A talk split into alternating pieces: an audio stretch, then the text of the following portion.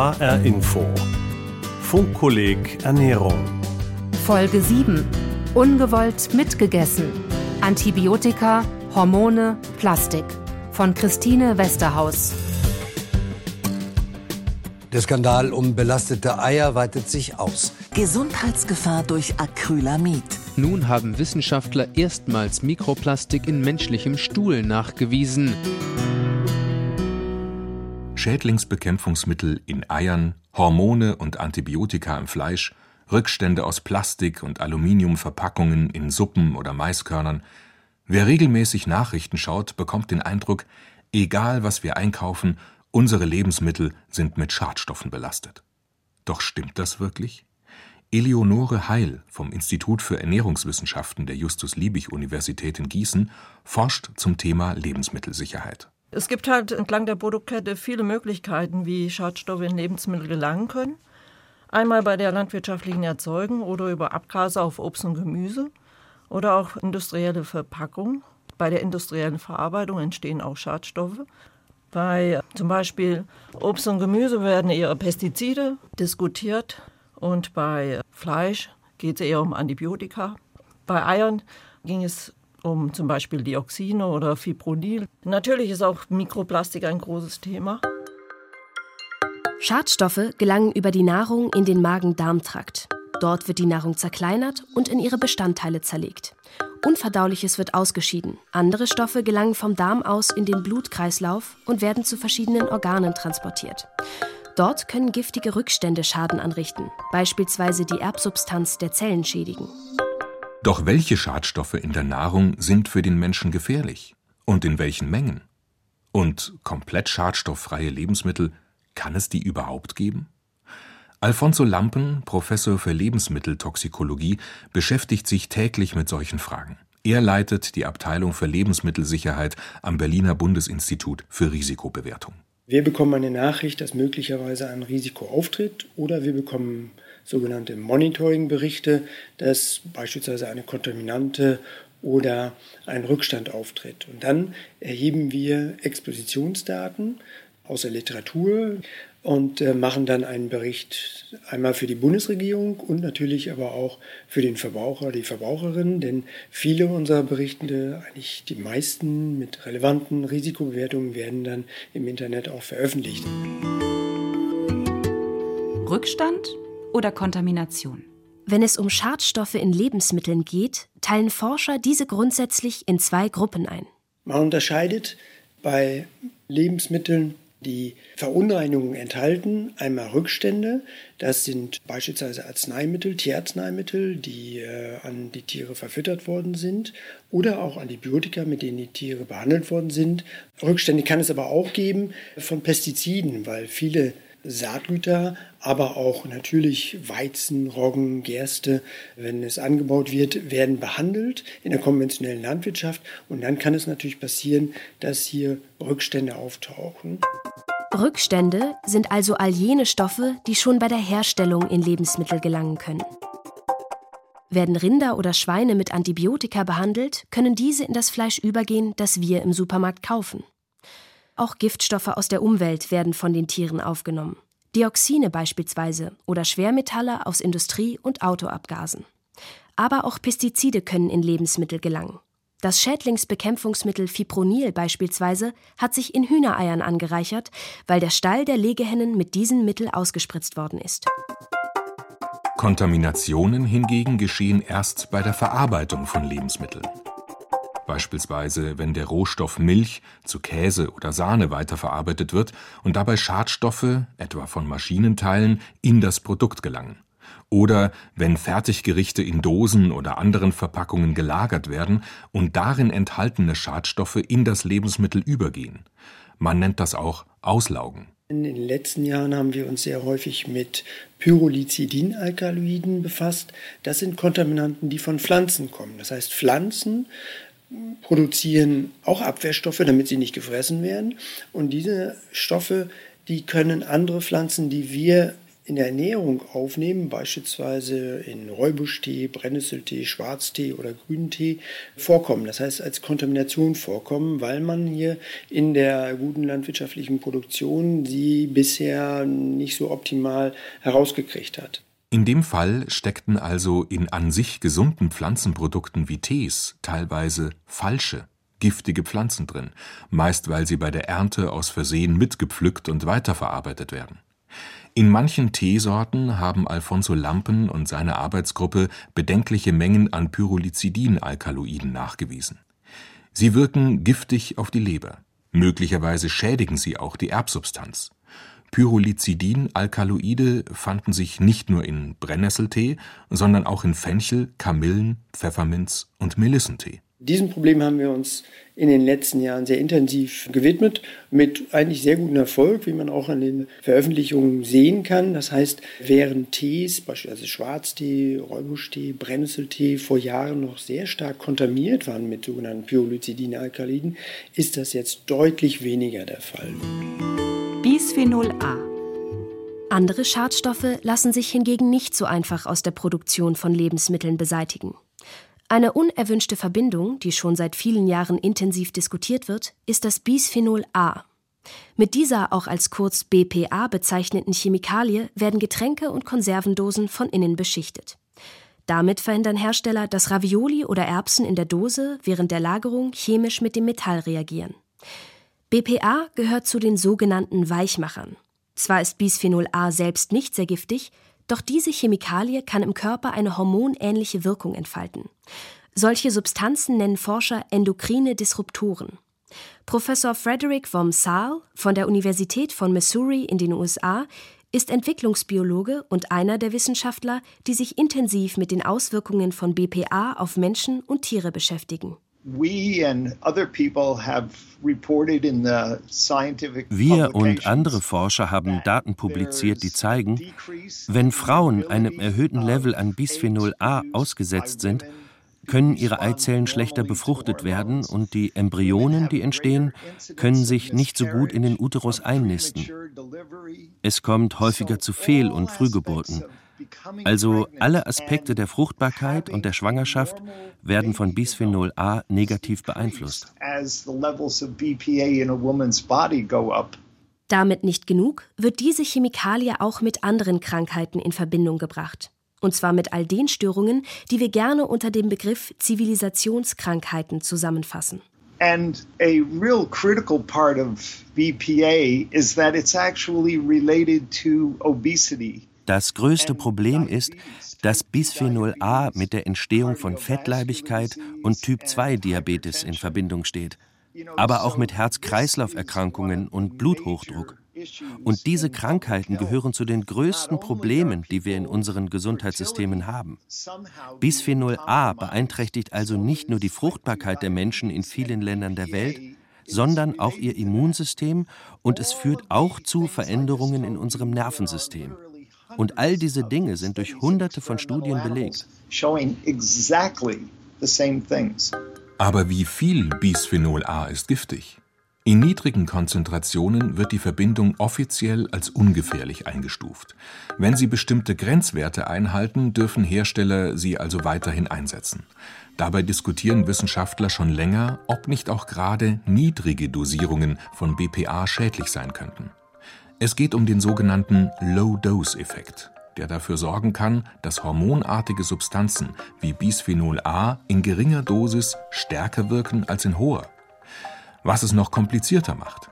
Wie viel Bisphenol aus einer beschichteten Dose in ein Produkt gelangt, hängt auch von der Lagerung und der Behandlung ab. One of the things you have to think about is when food is put in cans, it's heated to hundreds of degrees to sterilize it. Wenn Nahrungsmittel in Dosen abgefüllt werden, werden sie auf mehrere hundert Grad erhitzt, um sie steril zu machen. Und wenn Hitze und Säure in Kontakt mit Bisphenol A-Molekülen kommen, brechen die Ketten auseinander, aus denen diese Substanz aufgebaut ist. Denn Bisphenol A ist weder hitzestabil noch resistent gegen Säure. Untersuchungen haben gezeigt, dass Bisphenol A auf diesem Weg tatsächlich in Nahrungsmittel gelangen kann. Außerdem sind diese Weichmacher nicht nur in Beschichtungen enthalten, die Lebensmittel vor dem Verfall schützen sollen. Sie finden sich auch in Kassenzetteln, Fahrscheinen und Gegenständen aus Plastik. Laut dem Bund für Umwelt und Naturschutz Deutschland (BUND) werden weltweit pro Jahr sechs Millionen Tonnen BPA hergestellt, davon knapp eine halbe Million in Deutschland. In der EU ist Bisphenol A in Babyfläschchen seit 2011 verboten. Einige Länder haben eigene Standards entwickelt, die über die EU-Vorgaben hinausgehen. In Schweden und Dänemark beispielsweise sind BPA-haltige Materialien für alle Produkte verboten, die Kontakt mit der Nahrung für Kinder bis drei Jahren haben. In Frankreich darf Bisphenol A seit 2015 nicht mehr in Lebensmittelverpackungen eingesetzt werden. Was gilt denn allgemein?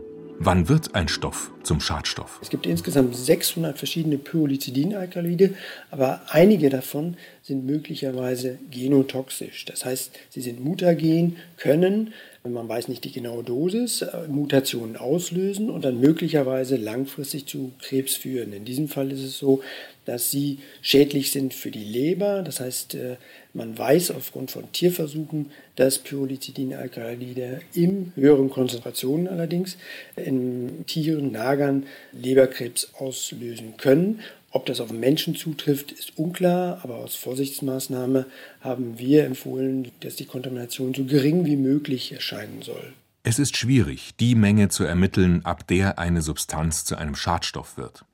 In Tierversuchen wird meist Ratten oder Mäusen eine Verbindung in hohen Konzentrationen verabreicht. Entwickeln die Tiere Krebs, werden die getesteten Stoffe als kanzerogen, also krebsauslösend eingestuft. Ob die Mengen, die bei Tieren Krebs auslösen oder die Erbsubstanz schädigen, im menschlichen Organismus denselben Schaden anrichten, ist jedoch unklar. Deshalb gelte das Vorsichtsprinzip, sagt Alfonso Lampen. Verbraucherinnen und Verbraucher kann man raten, allgemein sich vielfältig und möglichst abwechslungsreich äh, zu ernähren, weil dann die Wahrscheinlichkeit, dass man Lebensmittel zu sich nimmt, die kontaminiert sind, eher gering ist.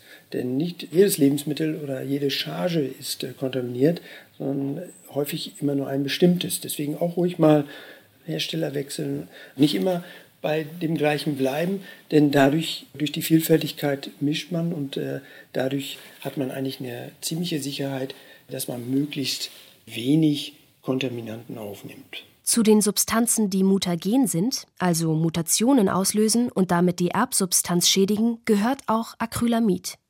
Ein Schadstoff, der entsteht, wenn stärkehaltige Produkte erhitzt werden. 2002 machten schwedische Forscher erstmals auf dieses Problem aufmerksam. Sie hatten in Pommes frites und Kartoffelchips bedenklich hohe Werte an Acrylamid gemessen. Inzwischen werden die Grenzwerte für diesen Schadstoff streng reguliert. Im April 2018 trat eine neue EU-Richtlinie in Kraft, die die zulässige Höchstmenge von Acrylamid in beispielsweise Kartoffelchips auf 750 Mikrogramm pro Kilogramm festlegte. Als Verbraucher kann man die Acrylamidbelastung senken, indem man nicht zu dunkel anbrät oder frittiert. Vor allem Fleisch und Kartoffeln.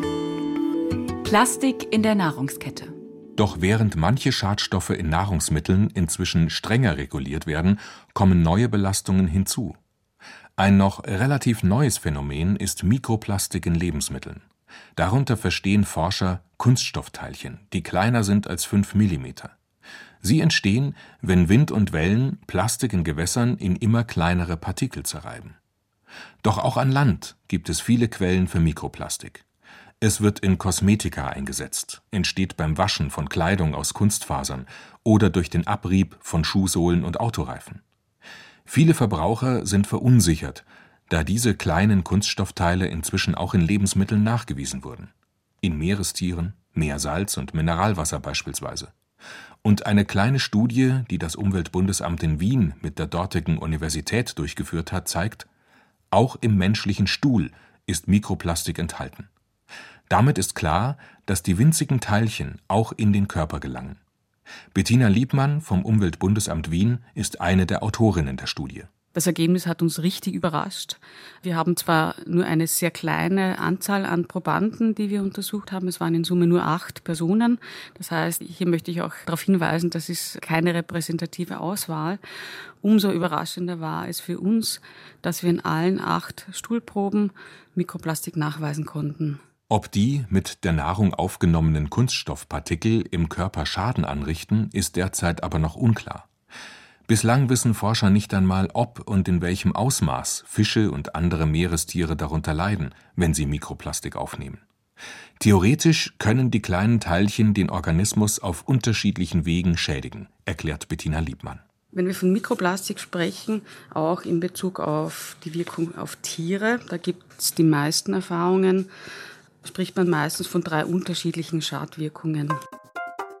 Zum einen kann das Mikroplastik als Teilchen wirken mit Ecken und Kanten und so im Gewebe zum Beispiel Entzündungsreaktionen hervorrufen. Zum zweiten kann das Mikroplastik an seiner Oberfläche Schadstoffe anlagern. Schadstoffe, die bereits in der Umwelt sind. Ist jetzt beim Thema Lebensmittel vielleicht nicht ganz so relevant, da das ja unter sehr sauberen Bedingungen hergestellt wird. Zum Dritten kann die Schadwirkung von Mikroplastik daraus entstehen, dass Plastik Zusatzstoffe enthält, die auslaugen können. Das wäre ein Faktor, den man in Zukunft bei Forschungsprojekten genau unter die Lupe nehmen sollte. Die Zusatzstoffe in Plastik, aber auch Schadstoffe, die sich an den Kunststoff heften, könnten durch die sauren Magensäfte im Körper freigesetzt werden und in den Blutkreislauf gelangen. Potenziell gesundheitsschädlich sind vor allem kleinste Kunststoffpartikel. Das Mikroplastik, das Forscher schon jetzt in allen Gewässern nachweisen können, wird in immer kleinere Partikel zerrieben. Ab einer Größe von weniger als 0,1 Mikrometern sprechen Forscher von Nanoplastik. Diese winzigen Teilchen sind hundertmal feiner als ein menschliches Haar. Doch die Forschung dazu steht noch ganz am Anfang, gibt Alfonso Lampen vom Bundesinstitut für Risikobewertung in Berlin zu bedenken. Ein Team von seinem Institut hat in einem Tierversuch die Auswirkungen von kleinsten Partikeln Polystyrol getestet. Zwar haben sich Plastikteilchen aus Polystyrol als harmlos erwiesen, doch Kunststoff kann aus vielen verschiedenen Verbindungen bestehen. Das ist aber keine Freikarte für andere Plastiksorten, weil Plastik ist nicht gleich Plastik. Wir haben ganz verschiedene Plastikmaterialien. Hier sind zu nennen Polyethylen, Polypropylen, Polyvinylchlorid und äh, im Moment ist offen, ob äh, hier bei diesen Materialien die kleinen Partikel ebenfalls aufgenommen werden und in welchem Maße sie aufgenommen werden von dem Körper. Und äh, wir erwarten aber im Moment kein großes Risiko hinsichtlich der oralen Aufnahme mit dem Essen, weil wir festgestellt haben, dass erstens ganz wenig aufgenommen wird und das wenige eigentlich wenig macht oder gar nichts macht. Aber wir müssen abwarten, ob diese anderen Partikel ebenfalls so reagieren oder etwas anderes machen. Deswegen ist im Moment noch ein Vorbehalt zu sehen. Derzeit stehen Forscher jedoch vor einem Dilemma. Denn bislang galt Mikroplastik vor allem als Umweltproblem. Um herausfinden zu können, ob die winzigen Teilchen Organismen schädigen, müssen die Forscher zunächst geeignete Messmethoden entwickeln. Man kann noch nicht bis außer bei Polystyrol, die sind sehr gut detektierbar und auch messbar. Bei den anderen Polymeren wie Polyethylen, Polypropylen oder auch PVC ist es ganz schwierig, hier standardisierte Messmethoden zu bekommen, in denen man quasi diese Partikel in Lebensmitteln verlässlich quantitativ messen kann. Das Bewusstsein für dieses Problem hat sich jedoch geschärft. Bettina Liebmann vom Wiener Umweltbundesamt und ihr Team haben mit ihrer Studie einen Anfang gemacht. Inzwischen untersuchen Forscher auf der ganzen Welt die Folgen, die winzige Plastikteilchen für unsere Gesundheit haben können. Es sind sehr viele offene Fragen auf dem Tisch, die wir bearbeiten müssen, gemeinsam mit Medizinern, mit Biologen. Es gibt einen Bedarf, näher zu forschen, den Bedarf, sich auch anzusehen, wie sich Mikroplastik im Körper verhalten kann, wie es potenziell auch verbreitet werden kann. Gleichzeitig ist das Bewusstsein für dieses Problem auch in der Industrie gewachsen. Manche Hersteller suchen nach Möglichkeiten, Nahrungsmittel auf anderen Wegen zu verpacken. In Mehrwegpackungen oder in Folien, die nicht auf Kunststoffbasis hergestellt werden. Doch das Plastik, das bereits im Umlauf ist, wird sich nicht von heute auf morgen aus der Umwelt entfernen lassen, gibt Alfonso Lampen zu bedenken. Hinsichtlich des Mikroplastikproblems bin ich selber mehr beunruhigt über die ökologischen Auswirkungen von äh, Mikroplastik und die Umweltproblematik. Denn wir produzieren seit vielen Jahren Plastik, nutzen es auch und das hat ja auch viele Vorteile, aber haben hinsichtlich der Rückstände hinsichtlich äh, der Umweltthematik offensichtlich auch lange weggeschaut als Gesellschaft. Und es wundert mich nicht als Lebensmitteltoxikologe, dass es jetzt in den Fokus rückt, wenn es nämlich auf den Tellern zu finden ist oder in dem Mineralwasser, wie es auch kürzlich ja berichtet worden ist. Und erst dann werden wir richtig sensibel dafür und packen das an. Verpackungen sind aber nicht nur problematisch, wenn sie in kleine Teilchen zerfallen. Manche geben auch Verbindungen ab, die wir nicht in unserem Essen haben wollen. Beispielsweise das Bisphenol A. Ernährungswissenschaftlerin Eleonore Heil rät Verbrauchern, möglichst unverpackte Lebensmittel zu verwenden. Und Bioprodukte. Sie enthalten tendenziell weniger Rückstände von Schädlingsbekämpfungsmitteln und Antibiotika. Verbraucher können ganz viel tun, um sich vor unerwünschten Stoffen zu schützen. Es ist erstmal ganz entscheidend, welche Lebensmittelauswahl sie treffen werden. Also wenn wir darauf achten, dass wir eher saisonal, regional einkaufen, versuchen unverpackt einzukaufen, idealerweise sogar aus eigener Erzeugung. Also wer einen Kleingarten hat und da ökologisch den Kleingarten bewirtschaftet, dann wäre das super. Wir können darauf achten, dass wir wenig verpackte Lebensmittel nehmen oder auch wenig verarbeitete Lebensmittel, weil insbesondere auch bei der Verarbeitung in der Industrie Schadstoffe entstehen können, aber auch Schadstoffe eingetragen werden durch die Gerätschaften, die benutzt werden. Ein Kleingarten mit Gemüseanbau. Für viele unserer Großeltern und Urgroßeltern war das eine oder die Hauptnahrungsquelle. Haben die Menschen vor 100 Jahren deswegen gesünder gelebt? Nicht unbedingt. Zumindest nicht, was die Schadstoffbelastung betrifft. Damals waren Lebensmittel zwar noch nicht mit modernen Pestiziden und Mikroplastik verunreinigt. Doch Chemikalien hat man auch vor 100 Jahren schon als Pflanzenschutzmittel eingesetzt. Etwa gebrannten Schwefel zur Pilzbekämpfung oder Arsen gegen Insekten. Und, gibt Eleonore Heil zu bedenken, eine vielfältige und ausgewogene Ernährung sei damals für die meisten kaum möglich gewesen. Die Menschen konnten schließlich nur auf die Lebensmittel zurückgreifen, die ihnen der eigene Anbau lieferte, auch im Winter. Hinzu komme, dass die Nahrung damals mehr als heute mit Krankheitserregern verunreinigt war. Auch wenn bei Verbrauchern leicht der Eindruck entsteht, dass unsere Lebensmittel heutzutage sehr viel stärker belastet sind als noch vor 100 oder auch vor 30 Jahren, das Gegenteil ist der Fall, meint Alfonso Lampen. Allein weil Schadstoffe in unseren Lebensmitteln heute viel besser nachgewiesen werden können. In Bezug auf Kontamination und Rückstände kann man allgemein zusammenfassen, dass wir im Moment eigentlich sehr sichere Lebensmittel haben. Wir haben sicherlich öfter mal Kontaminationen, die aber durch die Überwachungsbehörden relativ gut im Griff bekommen worden sind, sodass wir eigentlich von einem Zeitalter der sichere Lebensmittel sprechen können. Das ist allerdings bei den Experten die Wahrnehmung, während bei den Verbraucherinnen und Verbrauchern die Wahrnehmung ist, oh, das Lebensmittel ist ja vielleicht doch eher viel unsicherer als vor 20, 30 Jahren. Das ist real wissenschaftlich gesehen nicht der Fall.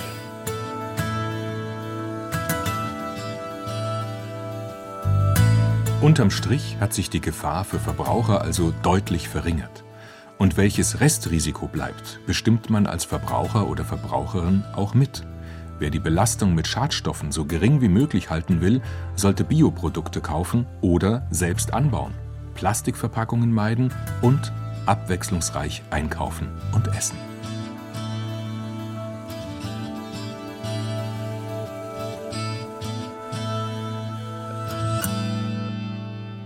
Ungewollt mitgegessen. Antibiotika, Hormone, Plastik. Folge 7 des HR Infofunkkollegs Ernährung. Autorin Christine Westerhaus. Redaktion Judith Kösters. Diese und alle bisherigen Folgen finden Sie zum Nachhören auf der Funkkolleg Webseite und in der ARD Audiothek.